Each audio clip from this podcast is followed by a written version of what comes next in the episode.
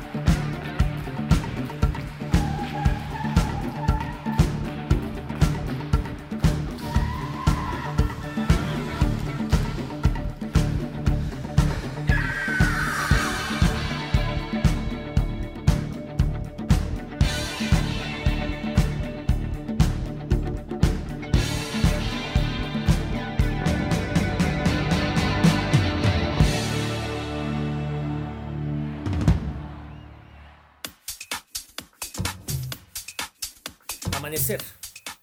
Me levanté antes que nadie, antes que los pájaros, antes que el sol.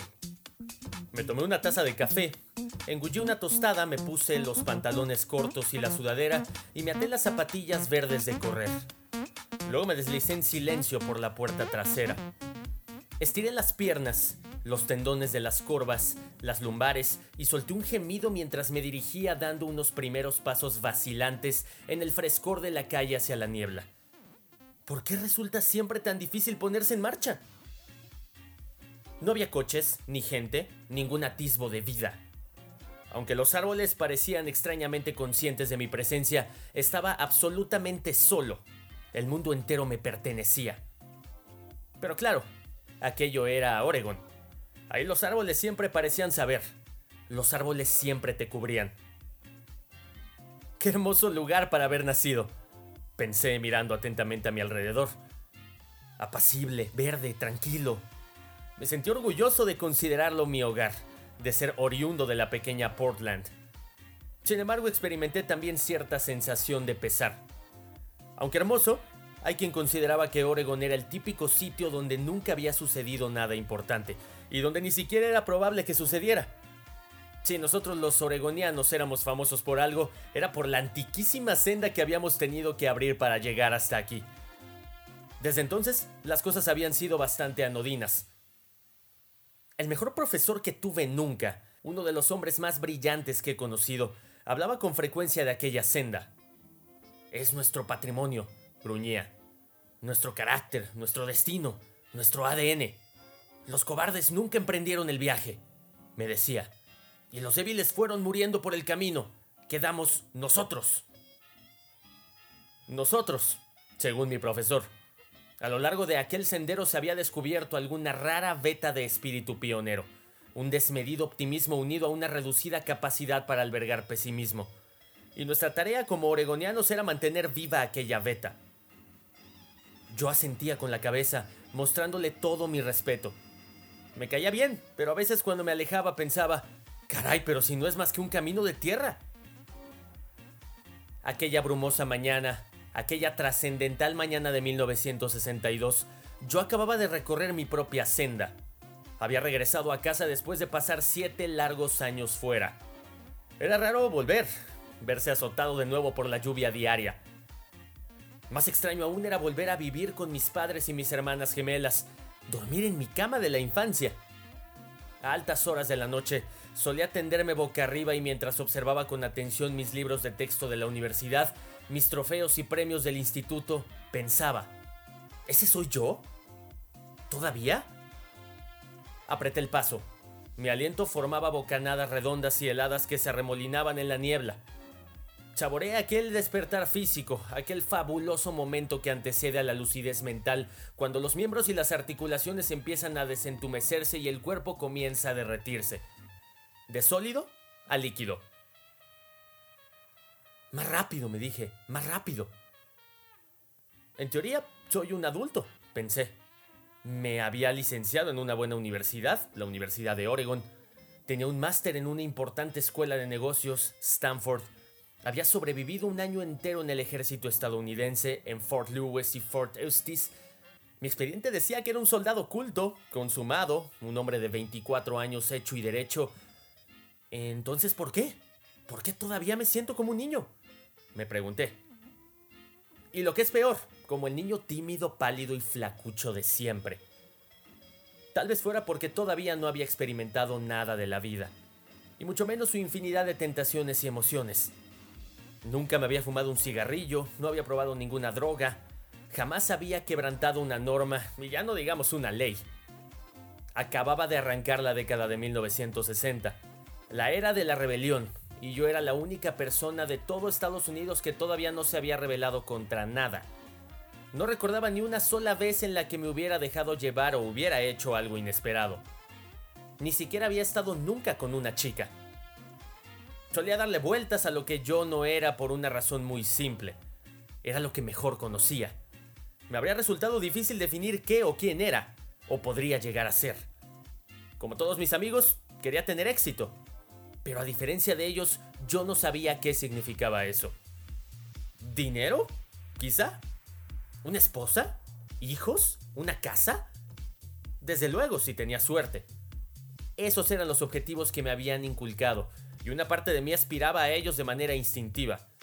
Pero en el fondo buscaba otra cosa, algo más. Tenía la dolorosa sensación de que nuestro tiempo es breve, más de lo que pensamos. Tan breve como una carrera matutina y quería dotar de valor al mío. Y de sentido, y de creatividad, y darle importancia, y que sobre todo fuera distinto. Quería dejar mi huella en el mundo. Quería ganar. No, eso no es cierto. Simplemente no quería perder. If you had one shot, one opportunity to seize everything you ever wanted one moment, did you capture it? Just let it slip. Yo. His palms are sweaty, knees weak, arms are heavy. There's vomit on his sweater already. Mom's spaghetti, he's nervous, but on the surface he looks calm and ready to drop bombs. But he keeps on forgetting what he wrote down. The whole crowd goes so loud, he opens his mouth, but the words won't come out. He's choking how? Everybody's choking now. The clock's run out, time's up, over, plow. Snap back to reality. Oh, there goes gravity. Oh, there goes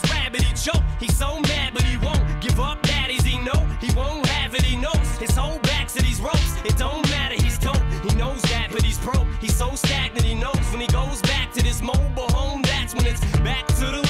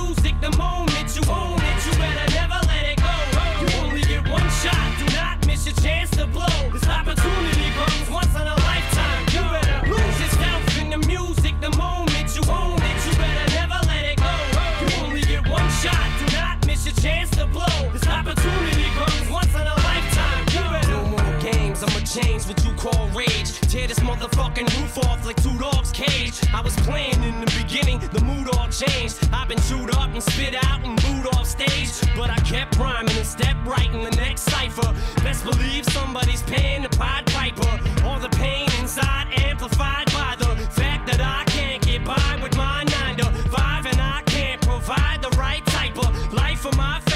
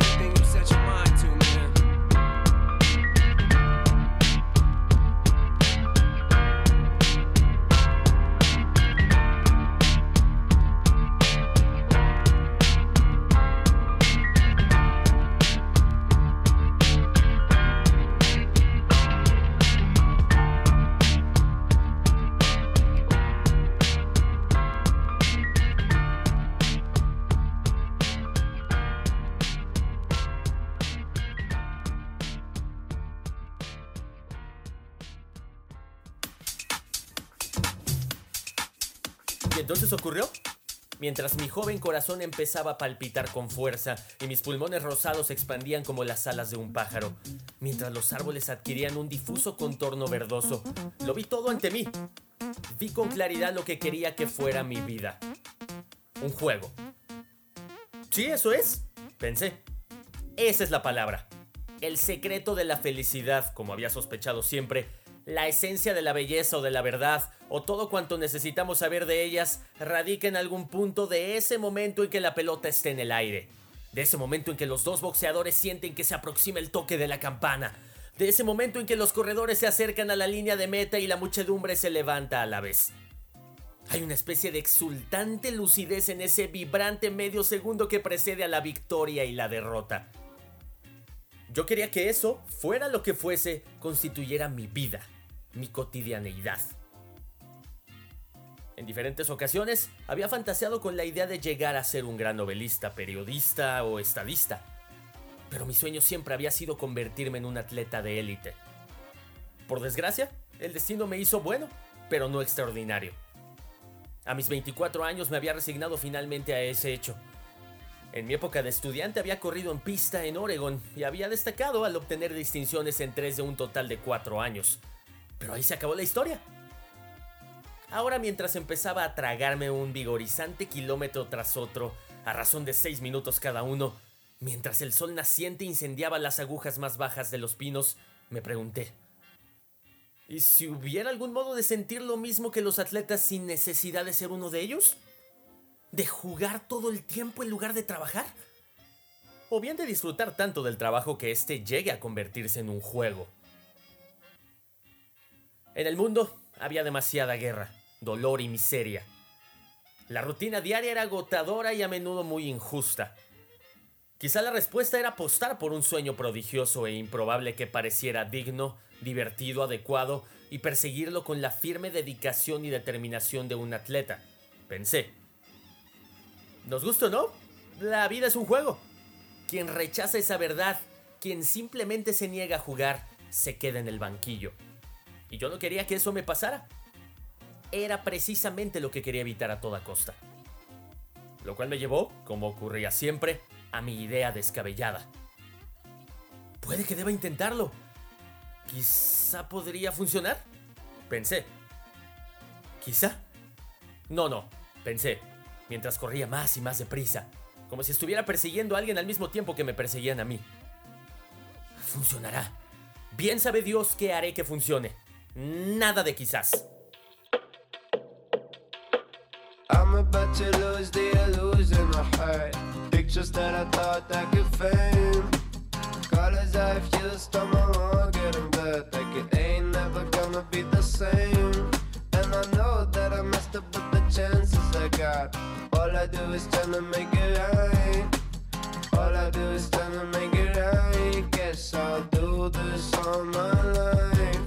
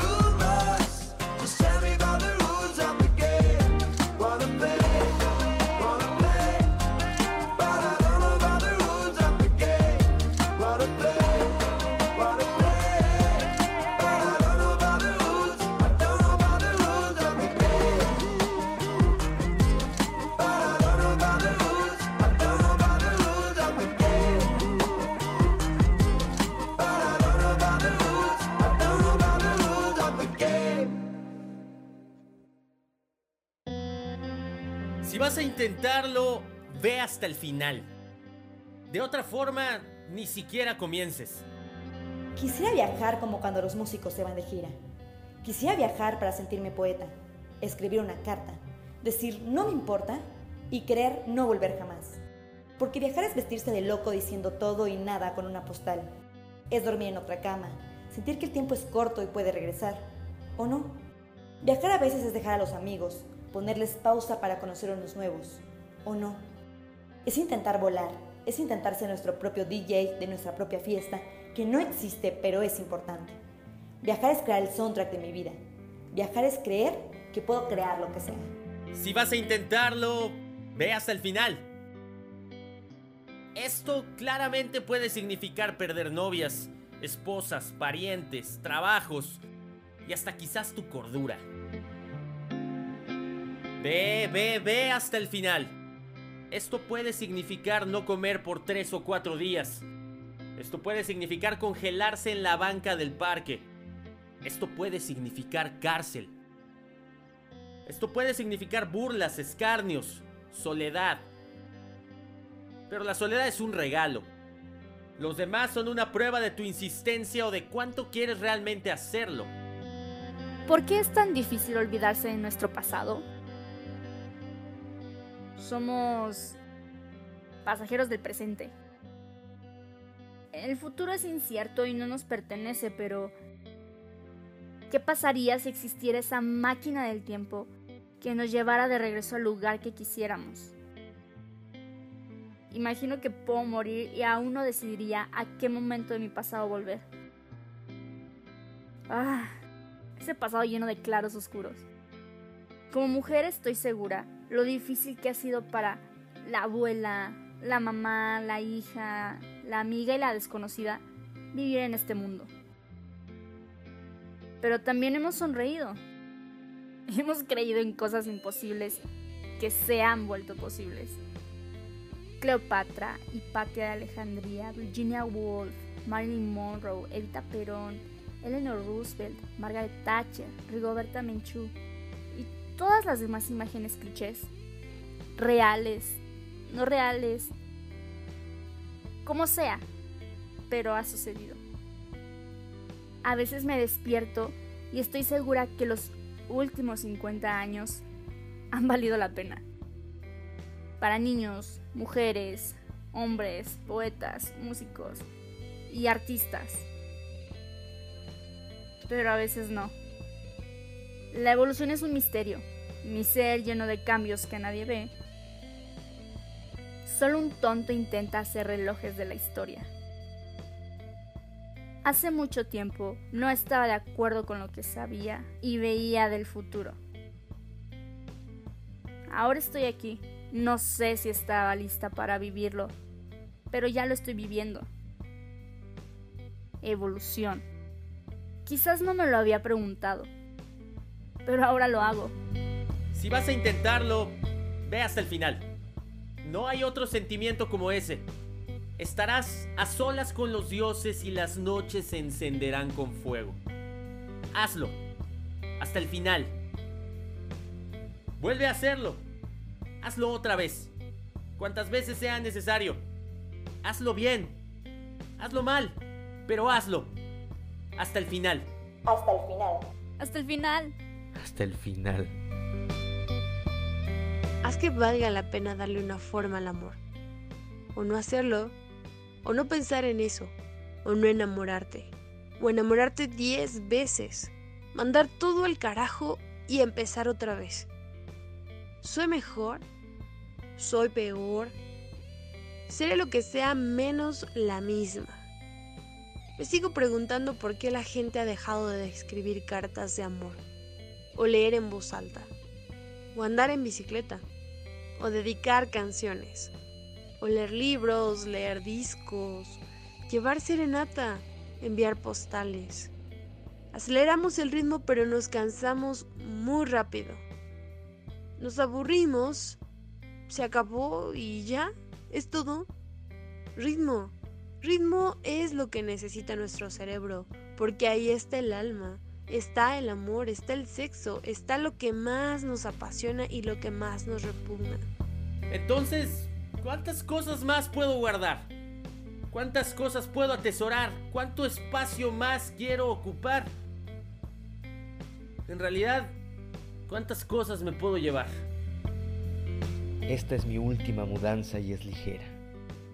Dulce tentación de dejarlo todo, de regalarlo todo. Tiempo. Hacer o no hacer la lista con mis errores. Desde los menores hasta los peores. ¿De qué lado estoy? ¿Del mío o del mío? Lados. Ambos lados. Hazlo. Como sea, pero hazlo. Hasta el final. Vuelve a hacerlo. Hazlo otra vez. Cuantas veces sea necesario. Hazlo bien. Hazlo mal. Pero hazlo. Llevarás la vida a la perfecta carcajada. Es la única buena lucha que hay. Pero llegaste donde era necesario llegar. Hasta el final. Llegará el momento en el que las cosas tomarán el equilibrio que todos buscamos y sí, no va a ser fácil ni divertido en la mayoría de sus episodios, pero será muy bien recompensado. Entonces hazlo, como sea, pero hazlo. Hazlo hasta el final.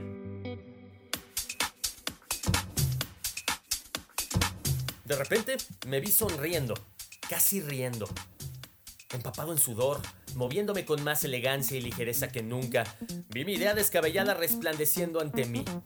Y de repente ya no me parecía tan absurda. Ni siquiera me parecía una idea, sino un lugar, una persona o alguna fuerza vital que existía desde mucho antes que yo. Era independiente de mí, pero también formaba parte de mí. Me esperaba, pero también se escondía. Puede que esto suene un poco pomposo y absurdo, pero así fue como me sentí entonces. O tal vez no. Quizá mi memoria distorsione aquel momento de inspiración. O condense muchos de esos instantes en uno solo. O puede que si lo hubo, no se debiera más que a la euforia del corredor. Mm, No lo sé. No podría asegurarlo. Muchas de las cosas de aquellos días y de los meses y años en los que poco a poco se fueron materializando se han desvanecido. Como aquellas bocanadas de vaho redondeas y heladas. Rostros, números, decisiones que antaño parecieron apremiantes e irrevocables, todo ello ha desaparecido. Lo que permanece, sin embargo, es esta reconfortante certeza, esta implacable verdad que nunca desaparecerá.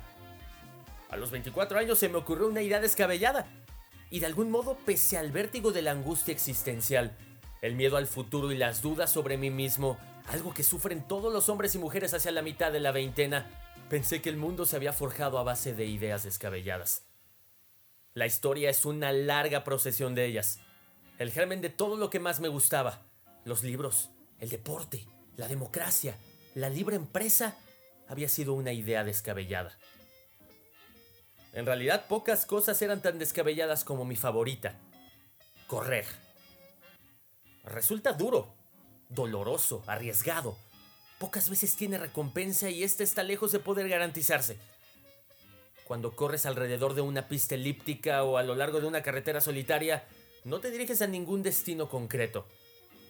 Al menos ninguno que pueda justificar el esfuerzo. El propio acto en sí mismo se convierte en el destino. Y no solo porque no haya una línea de meta, sino porque debe ser tú quien la defina. Sean cual sean el placer o los beneficios que obtengas corriendo, tienes que encontrarlos en tu interior.